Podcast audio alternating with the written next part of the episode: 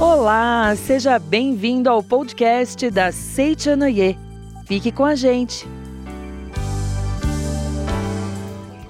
Olá, seja muito bem-vindo, muito bem-vinda. Eu sou o preletor Luiz Antônio Gomes. Nós esperamos que esteja tudo maravilhoso com você, sua família e todos os seus amigos. Hoje nós vamos falar sobre o amor. Fique conosco, tenho certeza que iremos aprender bastante. Vamos começar o estudo de hoje. O livro-texto que iremos utilizar no tema de hoje é o livro Mensagens de Amor e Sabedoria do professor Seiichi Taniguchi. Esse tema proposto para o estudo de hoje é o quarto capítulo do livro Mensagens de Amor e Sabedoria. Então, aqui, para abrir o quarto capítulo do livro, ele nos diz o seguinte: Deus é ao mesmo tempo sabedoria e amor.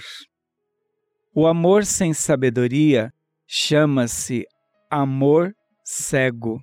Então aqui o professor Seiichi Taniguchi, ele já nos orienta que o amor, ele precisa caminhar ao lado da sabedoria. Muitas vezes, o que nós, preletores, observamos na sala de orientação pessoal, em numa conferência, numa sessão de perguntas e respostas, que normalmente as pessoas optam ou por agir com sabedoria ou com amor. Então, quando eu ajo com muita sabedoria, eu acabo me tornando uma pessoa muito racional, e aí a gente observa a ausência do amor. Mas por outro lado, muitas vezes a gente observa as pessoas agindo com muito amor e sem sabedoria. E isso também, segundo a orientação do professor Seiichi Taniguchi, não é o ideal. O ideal é que nós consigamos no dia a dia, nas nossas ações diárias, que a gente consiga fazer um equilíbrio entre as duas partes. Nesse momento, está pedindo que as minhas ações sejam manifestação de amor, manifeste esse amor. Mas às vezes a gente precisa resgatar também a sabedoria. Então eu gostaria de compartilhar com os senhores uma experiência que eu vivi não faz muitos anos, quando eu fui orientar uma reunião e uma senhora, quando eu cheguei para fazer a orientação dessa reunião, ela pediu para que no final da reunião eu conversasse em particular com ela. E eu disse que sim. Finalizada a reunião, essa senhora estava me aguardando e nós fomos conversar. Ela não disse a sua idade e eu tampouco perguntei, porque não seria deselegante a esse ponto, né? Mas ela aparentava ser uma senhora de uns 70 anos, mais ou menos. E na orientação, ela falava muito do seu filhinho. E aí a questão para ser discutida na orientação pessoal relacionava-se ao filhinho dela. E ela falava do o meu filhinho, porque o meu filhinho e não sei o que do meu filhinho. E aí depois que ela falou bastante, né, eu fui começar a orientá-la e eu falei para ela, senhora, antes que eu começasse, né, a pontuar com a senhora algumas coisas que eu anotei aqui durante a sua fala, eu gostaria muito de lhe fazer uma pergunta. Qual é a idade do seu filhinho? E ela me disse que o filhinho dela tinha 42 anos. E aí, quando ela me disse né, a idade do filhinho dela, eu perguntei para ela assim: Senhora, o seu filhinho de 42 anos já sabe amarrar o tênis sozinho? ele já sabe abrir a porta da geladeira e pegar água para ele. E aí ela esboçou um sorriso, né? E aí comecei a conversar com ela à luz dos ensinamentos da Seiichi Onoye, em especial a educação da vida, que é aplicação da educação no âmbito familiar, no caso dessa senhora. Aí fazendo um pouquinho, né, um estudo de caso dessa situação que eu trouxe para vocês, é claro que assim, não importa a idade que os nossos filhos tenham, para nós, eles vão ser os nossos eternos filhinhos, claro, não tem a menor dúvida em relação a isso. Mas você tratar uma pessoa de 42 anos como se ele tivesse dois, três aninhos, o que tem de sabedoria nisso? É isso? Essa é a pergunta, né? Por isso que eu fiz questão de trazer esse estudo de caso para os senhores, para a gente pensar assim, da maneira como eu ajo com os meus filhos, com os meus alunos, no caso, né, dos nossos amigos que são profissionais da área da educação, a maneira como eu me relaciono com eles, o que tem de sabedoria nisso.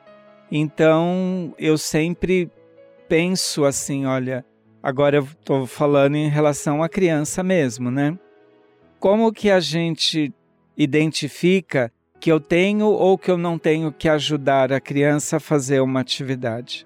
medindo o grau de dificuldade daquela ação.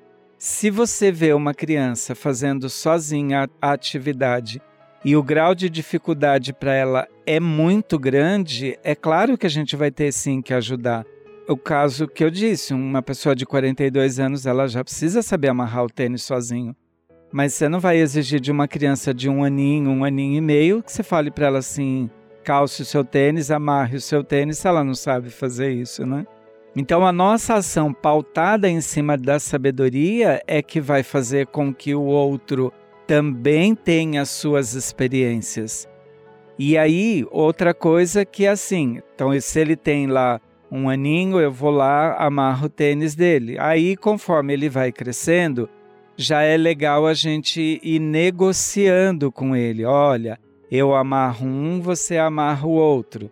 Eu faço o lado direito, você faz o lado esquerdo, para ir dando autonomia também para a criança, né?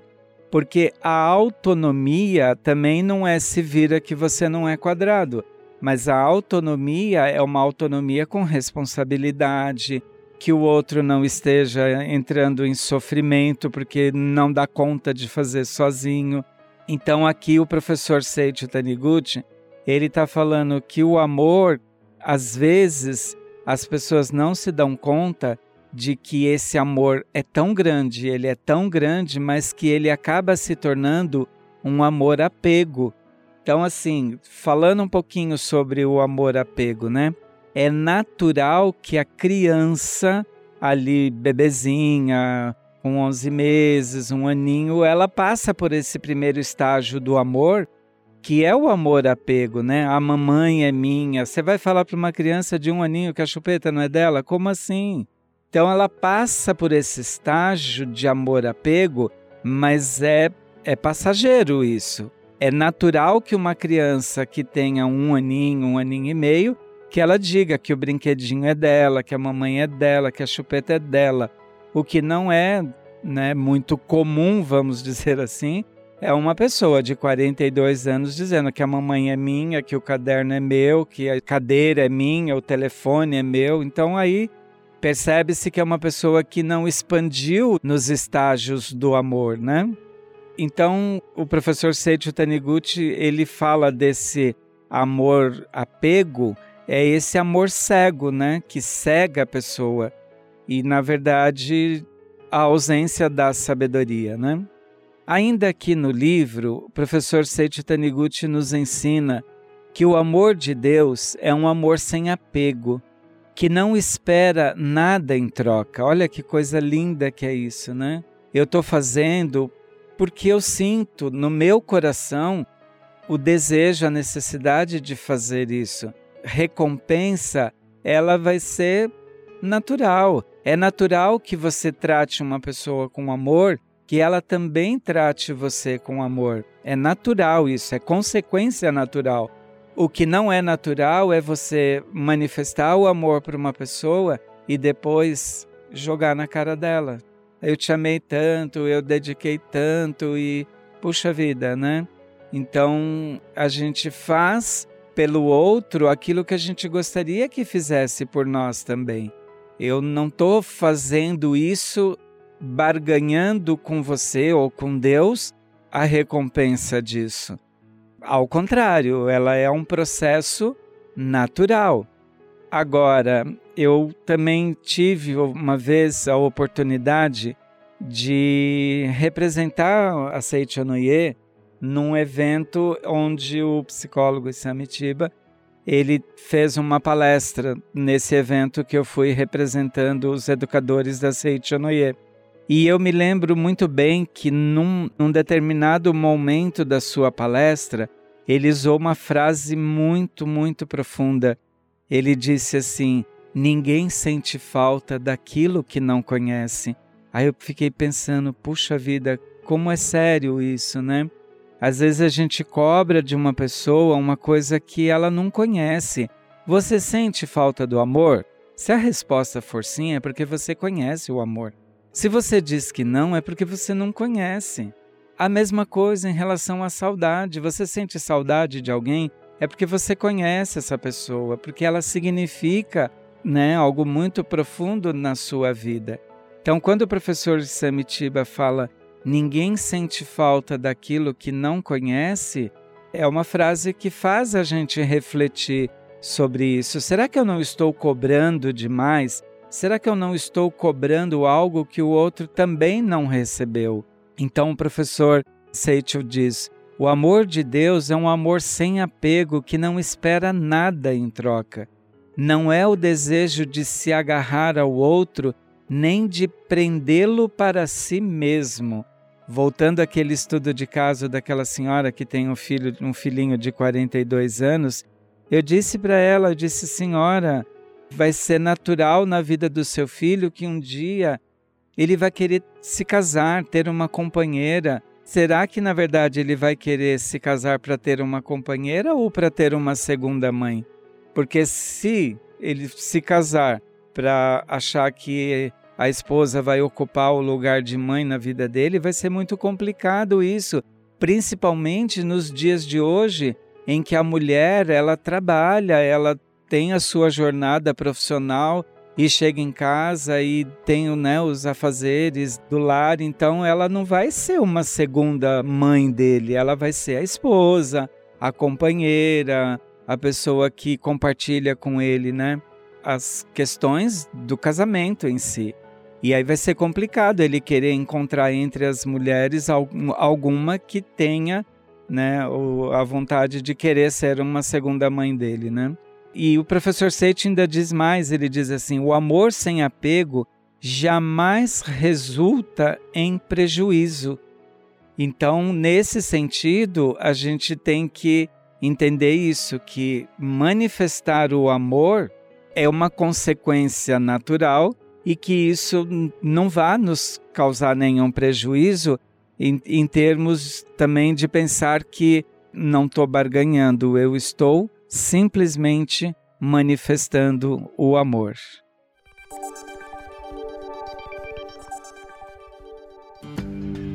Siga reto, sempre em frente. Eis um conjunto de histórias para mudar a sua história. Com grande sabedoria em palavras simples, este livro vai surpreender você fé, modo de viver, família, superação, amor e gratidão, eu e o outro. São temas encantadoramente envoltos por histórias curiosas e tocantes, pela tradução delas para o dia a dia e por dicas práticas que transformam a vida de quem as aplica. Garanta já o seu exemplar acessando nossa loja virtual em livrariasni.org.br. Siga reto, sempre em frente. Eis um conjunto de histórias capaz de mudar a sua história.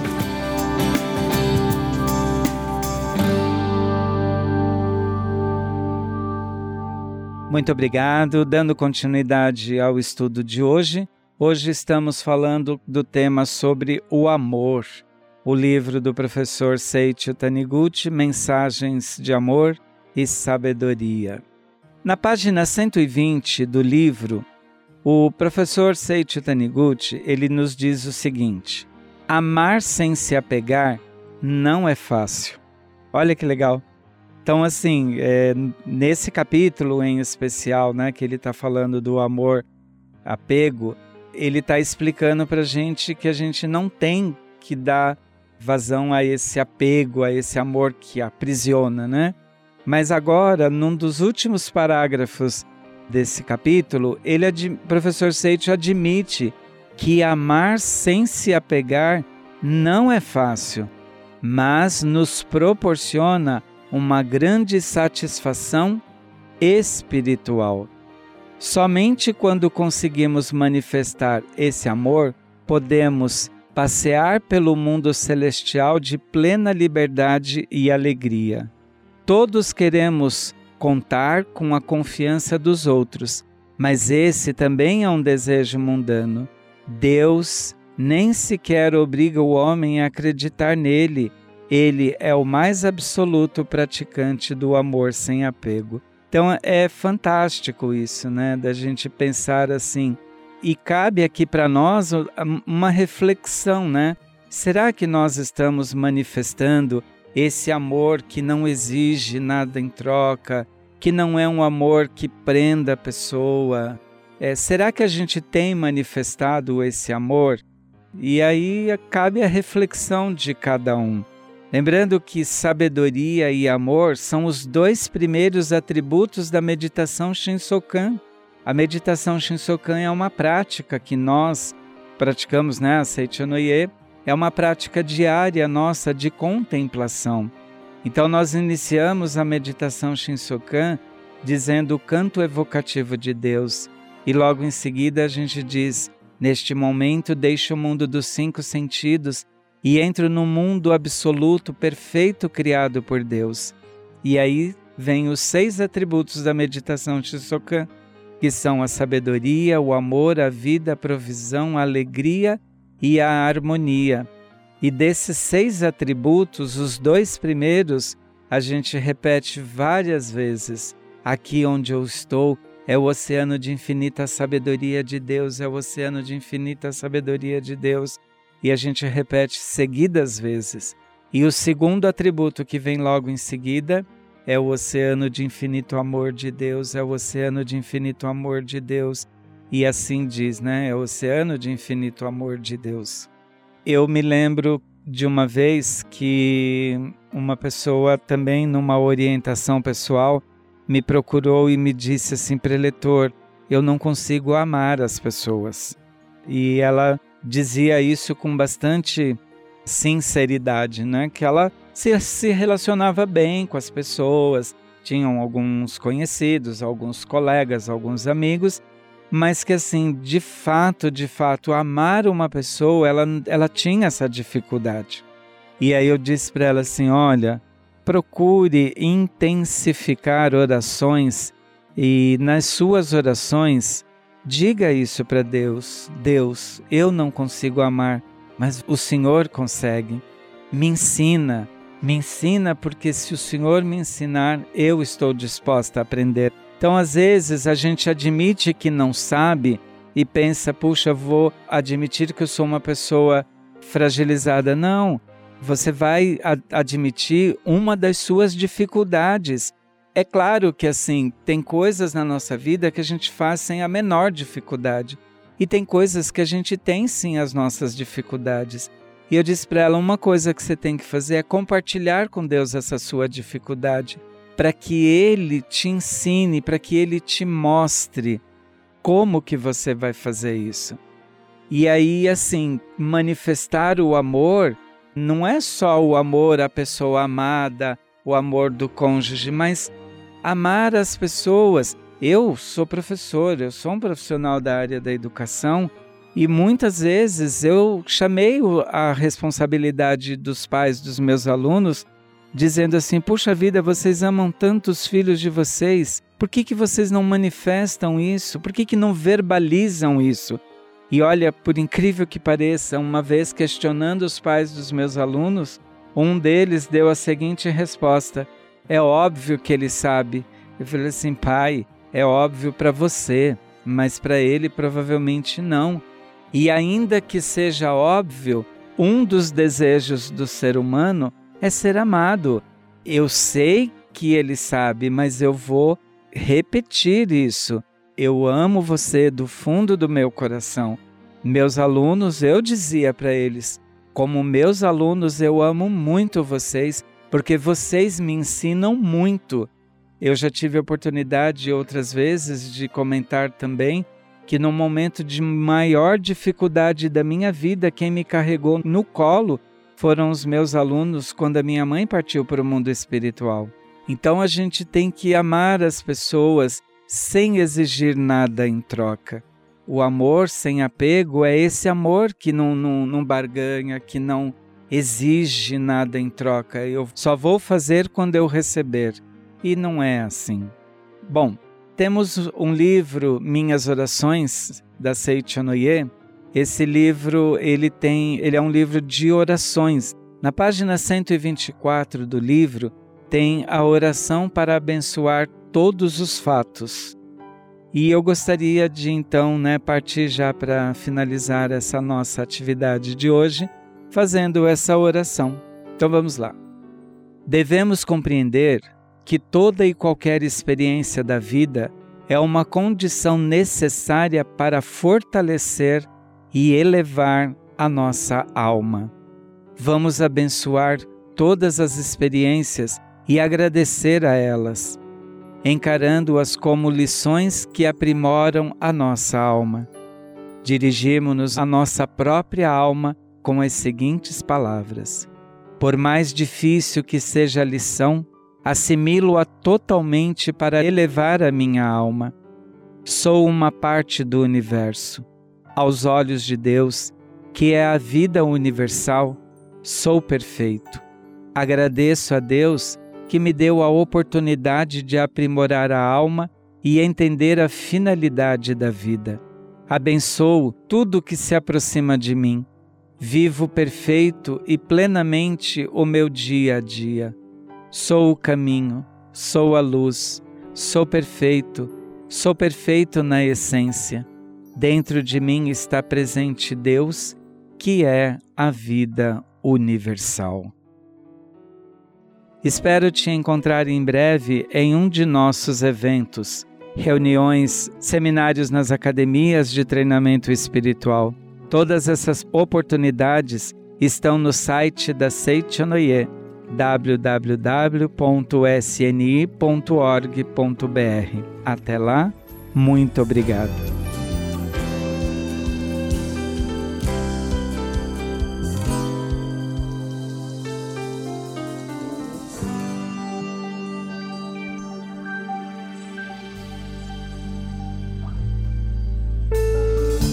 Você pode levar felicidade a cada vez mais pessoas